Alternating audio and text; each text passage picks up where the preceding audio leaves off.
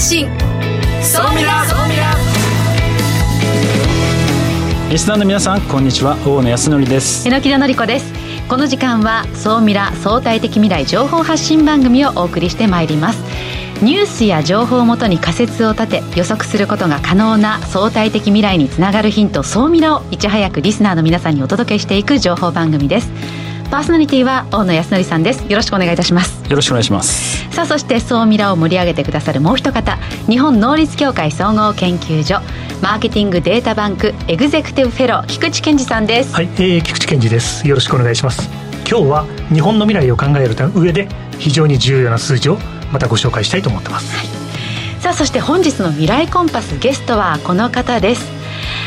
アデリアレトロ開発メンバーのお一人で現在はフリーランスのデザイナーとしてご活躍の桐本夏樹さんです。どうぞよろしくお願いいたします。よろしくお願いします。桐本さんはアデリアレトロの火付け役の方で今日はですねその社内をどうやって説得してこの商品を作ったのかその辺たっぷりお話を聞きたいなと思います、えー、ご存知ですかね？こう昭和感ねね。出ているあのグラスの開発者の方です。では後ほどじっくりとお話を伺いしてまいります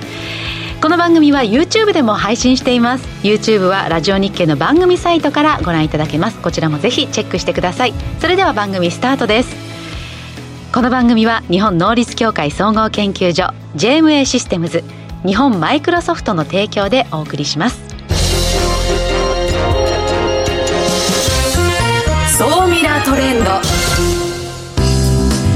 ミラトレンド。このコーナーはビジネスの最新ニュースを大野さんがピックアップそして解説していくコーナーです。大野さんよろしくお願いいたします。はいよろしくお願いします。今週先週か。すごいのありました。エネルギー関連ですね。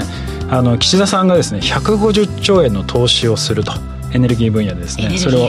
あの発表しましてですね。150兆ですよ。すごくないですか、すごいですね。やっぱりまああの要は脱ロシアに向けてですねその再生エネルギーだとか原子力をまあ有効的に活用しようということで、まあ、かなりですね2030年までに17兆で、まあ、この10年間で約150兆新たに関連投資をしていくっていうふうに発表しておりまして、はい、これねエネルギー関連ビジネスかなりいろいろ動いていくんだかなと思ってるんですよ、うん、で例えばそのエネルギーだけではなく IT 分野だとかそこにこう関連するような例えば蓄電池の分野だとか、はい、もうありとあらゆる分野で市場が大きく動いていくので、うん、これはねあの自分の会社でどういったことができるのかっていうのは一度ねウォッチしていただくといいかなと。あえそれはこう今までこうエネルギーと関係なかった会社もどう組むことができるのか、はい、例えばですよ蓄電池に使っているプラスチックの容器を、例えばなんか熱効率がいいようなプラスチックの容器を作ってって作り出すとか、はい、それこそガラスのメーカーだとか、もいろんなメーカーがいろいろチャンスがあるんですよね。150兆のその予算が投入されるっていうのはあんまりないので、えー、まあ、それだけこのエネルギーっていうのは非常に重要なポイントになってきますので、はい、ここはですね、まあ、ぜひウォッチしていただければねあのすごい非常にチャンスがあるかなというふうに思ってます。はいで続いてはですねあの自動運転のためのインクがですね、ええ、新しく発売しまして、はい、これ面白くてですねあの YouTube をご覧の皆様はですね上に写真があるんですけど道路に薄いね線が透明な線が一応書いてあるんですよ、えで実はこれ特殊なインクでライダーって言って、うん、まあ、要はコンピューターっていうか特殊なカメラにしか見えない線なんですけど要はこの上を走っていける、自動運転にはかなりまあ必要なこの技術でして、まあ、これをすることでまあかなり安全に自動運転がまあこう実現できると。よくあのゴルフ場とかに行くと自動で動くカートとか乗ったことあ,、ね。はい、あれに近いですね。あれもなんか下にこうレーンがあってその上をこう走っていくんですけどそれがまあ目に見えないインクとしてこう道路にこう書いてあるみたいな感じですね。これがシダックスという会社が開発してるんですね。で、ね、長崎県で今その実証実験をしておりまして、で、はい、これはちょっと今私ちょっと注目しておりまして、うん、でこれうまくいけば今後横展開して自動運転のスピードが日本も結構速くなるんじゃないかなっていう。かなり安全にこうあの走行することが可能ですので、えー、これはかなり注目したいなと思ってます。で続いてソフトバンクがですね、うん、スマート清掃事業に参入することになりました、はい、スマート清掃事業、はい、今まであのロボットを売ってたんですけれども、はい、センサーだとかクラウドとかそういったところまで含めた要は今働く人がいなくなってきているので、うんうん、そういったものを解決するためにその掃除事業掃除に関わる事業そのものを全部ソフトバンクでやると。あこれビルのメンテナンスの掃除ですか？そうですね。で実は言うと最近その会社をまあ買収したというか出資してでそこの事業に参入するっていうので1日毎日1時間作業してくれるらしいんですそのスーパーマーケットでそのお掃除ロボットが。はいで、えー、それで月額9万9800円だから人を1人雇うよりかは、まあ、安いと。え1時間しか作業してくれないんですか？多分バッテリーがね切れちゃうんだと思うんですあなるほど。予想ですけどおそらく。でもまあ月額9万9000円。まあ1日3000円くらい。そうですね。なるほど。まずそういうロボットがスーパーの中でお掃除してますよということもまあお客様にアピールできるしまあその1人1時間雇うよりはそうですね、いいかなという感じですかね。でね1日に24回多分動くことになるのかなと思うんですけど、まあ、センサーとかスマホアプリ組み合わせて、うん、で多分こういうなんかロボットっていうものがですね多分我々が目に見えるところでどんどん増えていくんだろうなっていう気はしてます。やっぱり人がねどんどん今いなくなってきちゃってるのでそう、ね,、いったものをやっぱりロボットで補わなきゃいけないので今後やっぱりこういったサービスどこまで綺麗にしてくれるのかな。あのねどうなんですかね。ね私はこうねアイロボットのとかまだ使ったことがないんですけど、ねなんか平らのところだったらあれですけどね、ね、ちょっと細かい隅の部分とかちょっとどうなのかなってあれですけど、まあそれもね徐々にこう改善されてくるのかなと思います。はい。さあそして今週の世界初のニュースお願いいたします。はい。今週の世界初です。これもちょっとロボットなんですけど成長するロボットの枕と。何ですかそれ。これね私はあんまり枕はそんな気にしないんであれなんですけど毎日その人の体調とかに合わせて高さとか大きさみたいな角度みたいなのが変わるらしいです。へえ、まあ、気にする方はね、うん、私は全く気にしないですけど皆さんは気にする？最初ねもう寝てる間に枕いなくなってますね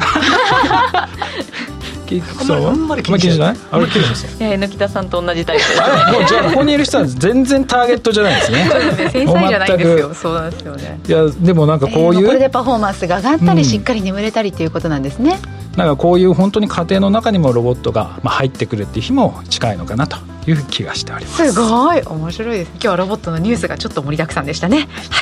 ここまでは総ミラトレンドでした。一旦 CM です相対的未来情報発信。総ミラ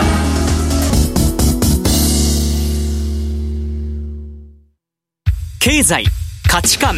テクノロジー。激変する世界に生きる全ての人々がより良い未来をつかみ取るためにマイクロソフト Azure はビジネスにご活用いただけるクラウドサービスです。既存システムから乗り換えたいスタートアップでコストを抑えたい方プログラミングフリーで今すぐ使える AI から RPA まで。12ヶ月間無料でお試しも可能。まずは「総ミラ」ウェブサイトバナーをクリック「総ミラー総研教えて菊池所長」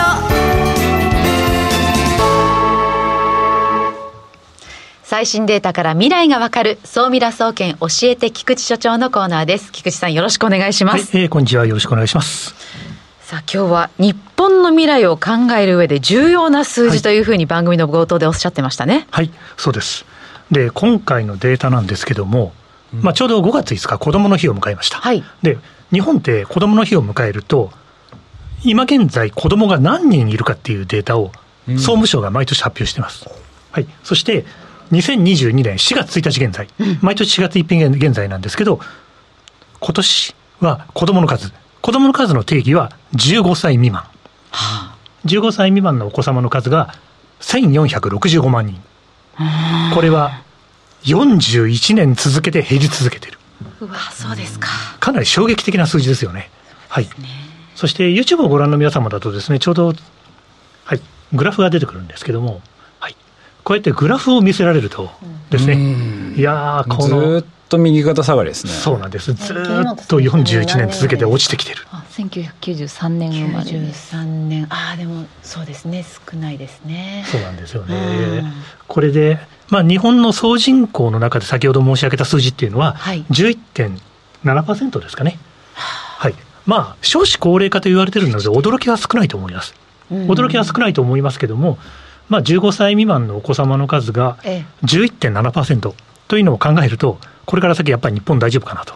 いうような話にどうしてもなってしまうと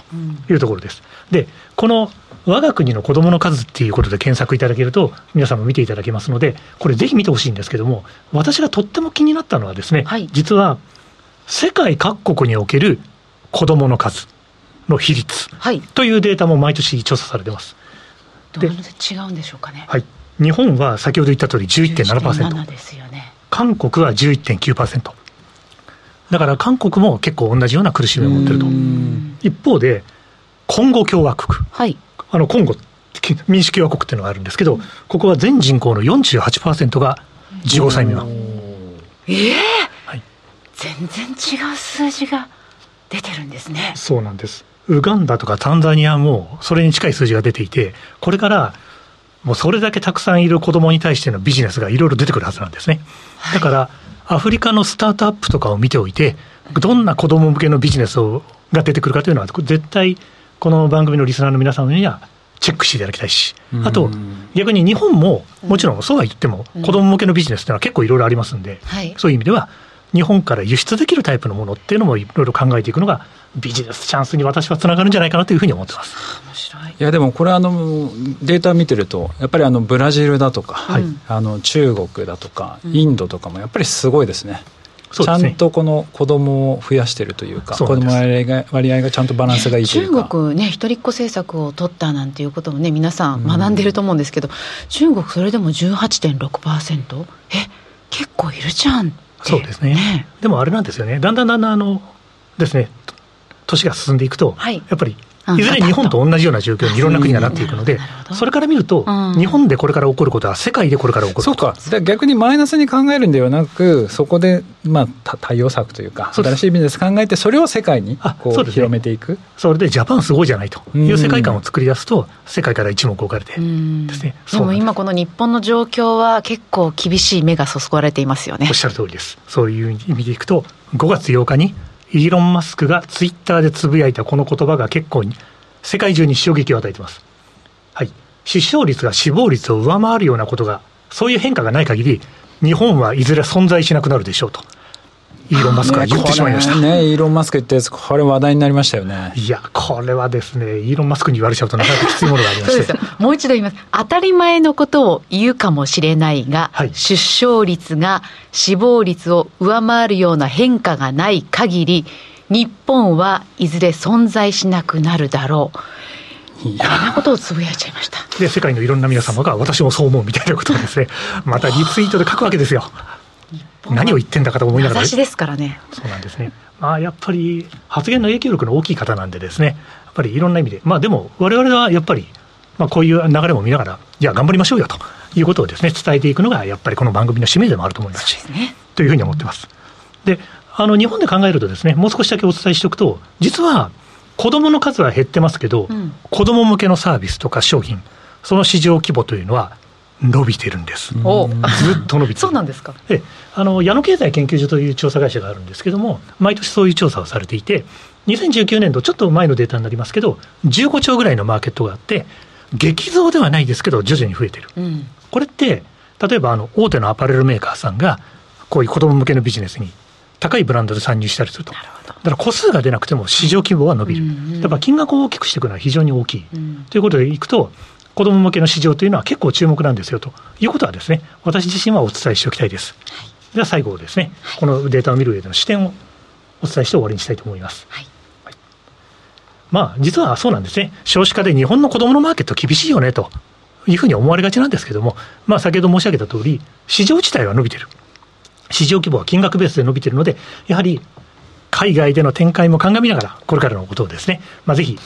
高齢者市場は当然注目なんですけど、うん、子ども向け市場にも注目していただきたいです。あと、まあ、いずれこの番組でも取り上げますけども、子ども向けで面白いスタートアップが登場してます。あ、そうですか。はい。あの、一つだけヒントを言っておくと、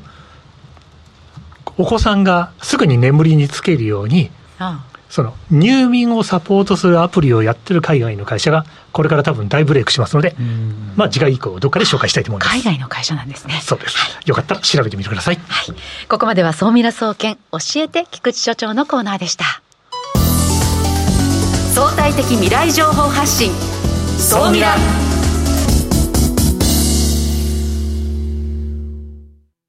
経済、価値観、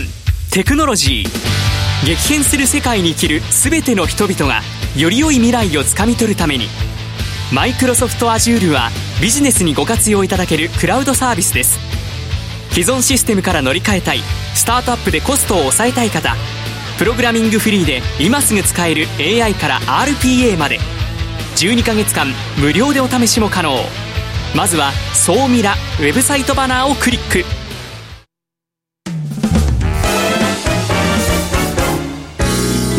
コンパス。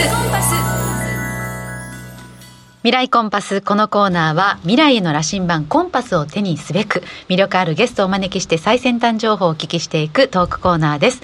本日のゲストをご紹介します。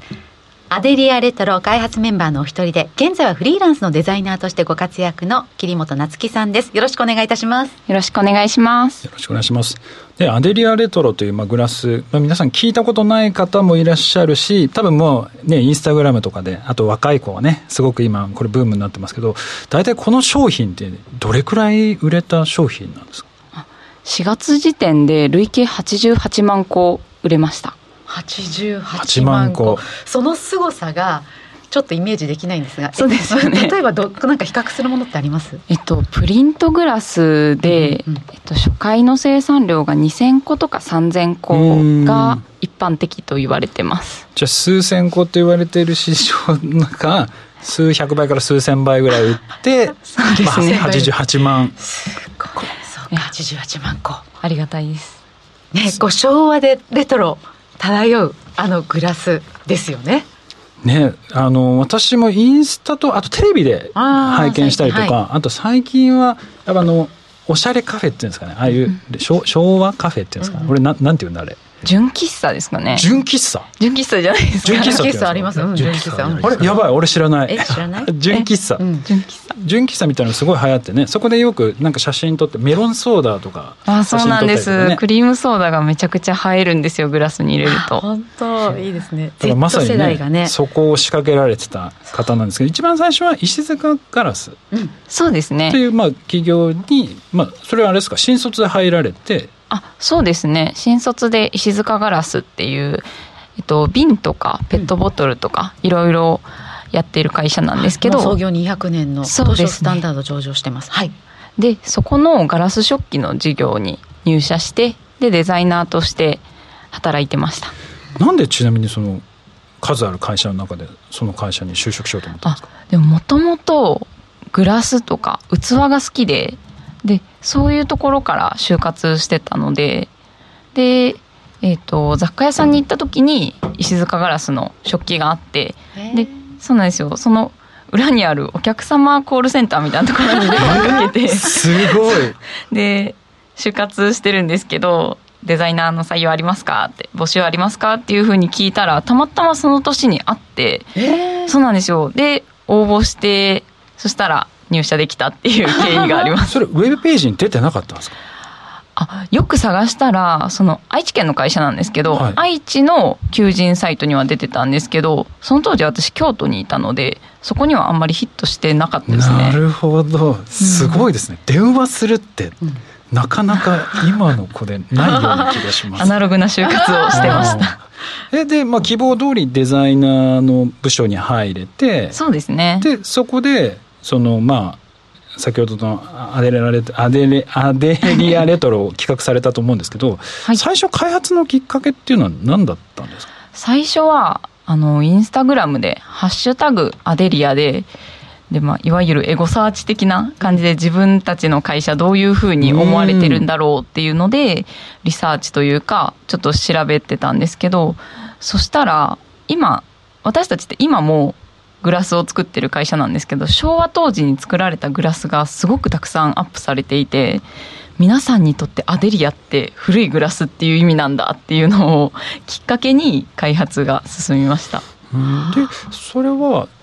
ななんですか？社社内公募とかあったのかもう普段のその企画の中で企画提案していったのかでいくと。一応その当時プロジェクトがあってそのコアなニーズに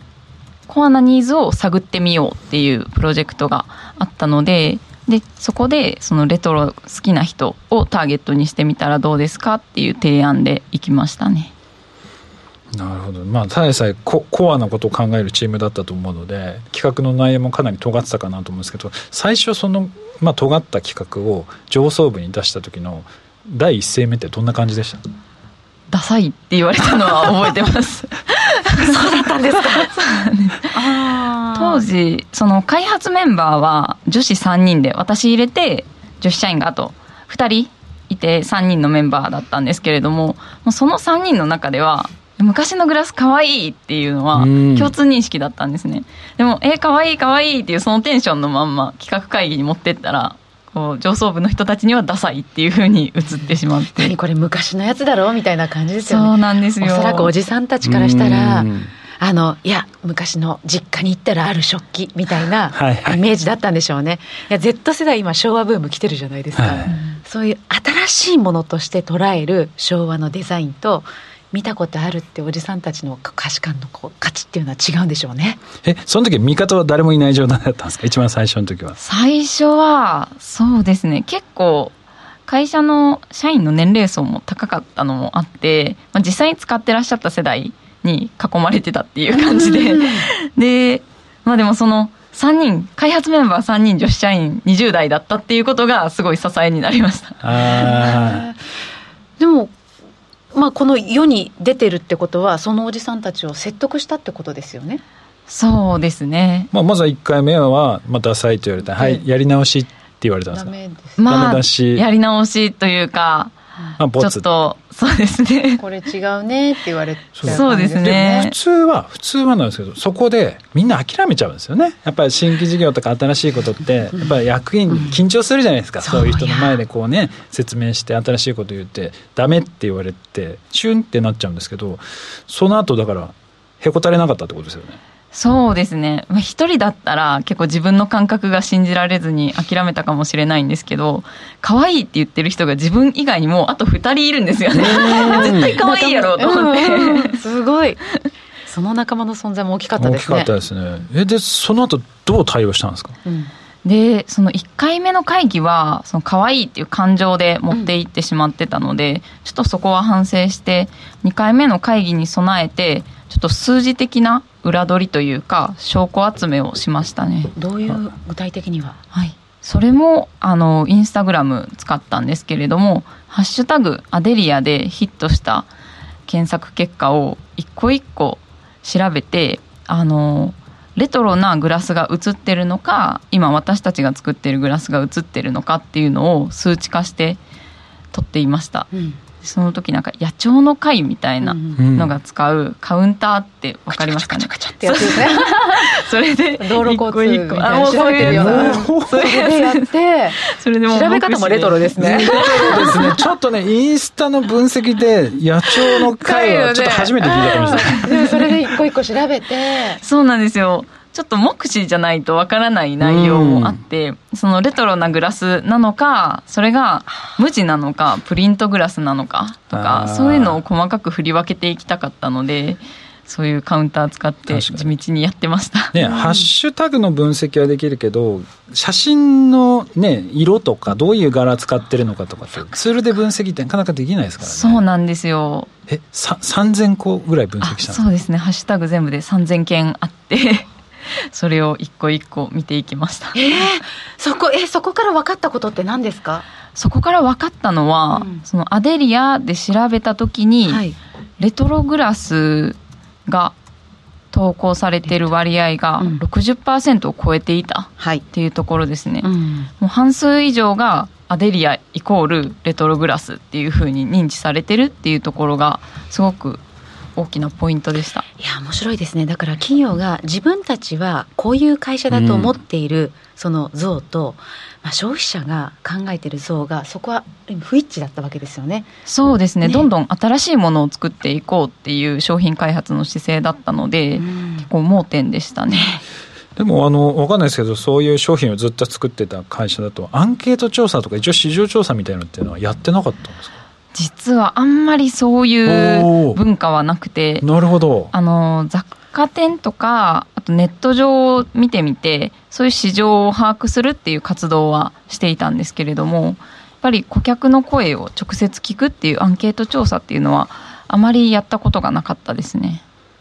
ほど。まあでもそれでいろいろこう野鳥の会方式で データを収集して1回目はねどっちかというと感情論でやってたけれども、うん、まあ2回目は数字とかデータ集めてまあロジカルにこう説明していってその時の反応はいかがでした？2回目もその投稿されてる人がコレクターであるっていうケースとかも多くてその一部のコレクターさんだったりとかマニアがいるのは分かると言われてでもそれが自分たちがグラスを作るほどのニーズがあるのかっていうところでちょっとうーんっていう感じに なるほど。2回目もまだ2回目も、まあ1回目は感情の2回目データやってそれでもダメ、うん。え次は何やったんですか？次はというかまあ並行してやってたんですけれどもネット上だけではなくて実際に今の雑貨店に足を運んだりあとアンティークショップに行って実際に私たちの当時のグラスを売られている人の意見を聞いたりとか調査を続けてました。いやでもこれですよ。これが大事です。やっぱりあの最後あのきっと役員の人を突き動かしたのってもちろんデータもすごく大事だったんですけどそれを諦めずにやり続けて最後そのね実際の場所まで行って調査までしてたってやっぱそういうところが多分心動かしたんじゃないかなってすごく思いますね。あとその実際に私たちのグラスを売ってるアンティークショップの人に話を聞きに行った時にそのアデリアのグラスを作ってる社員のものですって言って名刺を出したらそのショップのオーナーさんがすごい涙ぐんでいてなんか「えアデリアの人なんですか?」みたいな感じになっててあこの人大丈夫かなってちょっと思ったんですけど でもそのそれぐらい熱があってレトログラス好きな方っていうのはもうこの人たちにレトロなグラス作って届けたいなっていう思いもすごく突き動かされたことなんか出来事でしたね。嬉しい、ね、いやでもあのなんだろう感情論だけでもダメだし、まあ、データ集めていくのもすごく大事だしそれプラスやっぱ情熱とかそういった思いっていうのがやっぱり人の心を動かしてそういう形になっていくしそういうことがあったからこそ周りの人もすごい共感していったんだなっていうのはすごく今日感じましたね。あのもっとですねちょっとお話をお伺いしたいんですけれども時間が、えー、来てまいりましたので残りはですね続きは、えー、YouTube のソーミラアフタートークの方で、えー、後ほどご覧いただければなと思います、えー、本日のゲストはですねアデリアレトロの開発メンバーであります、えー、フリーランスでデザイナーの、えー、桐本夏樹さんにお越しいただきました。ありがとうございました。ありがとうございました。来週のゲストはですね、いちご、えー、株式会社の代表取締役社長の、えー、近本あゆみさんです。これはですね、40億の売り上げを誇る越境石を作られた方になります。はい楽しみにしています。以上ここまでは未来コンパスのコーナーでしたそういえば、はい、小型のドローン前回ねプレゼントするっていう話だったんですけれども。先週 VFR 株式会社の湯浅社長からドローンのプレゼントのお話がありました。ラジオ日経のウェブサイトにプレゼント情報の一覧がございますのでぜひ皆様そちらよりご応募ください。3名の方に総ミラよりプレゼントをさせていただきます。はい皆さんぜひはい応募してみてください、えー、菊池さん榎田さん今週もありがとうございました。ありがとうございましたこの番組は日本能率協会総合研究所 JMA システムズ日本マイクロソフトの提供でお送りしました。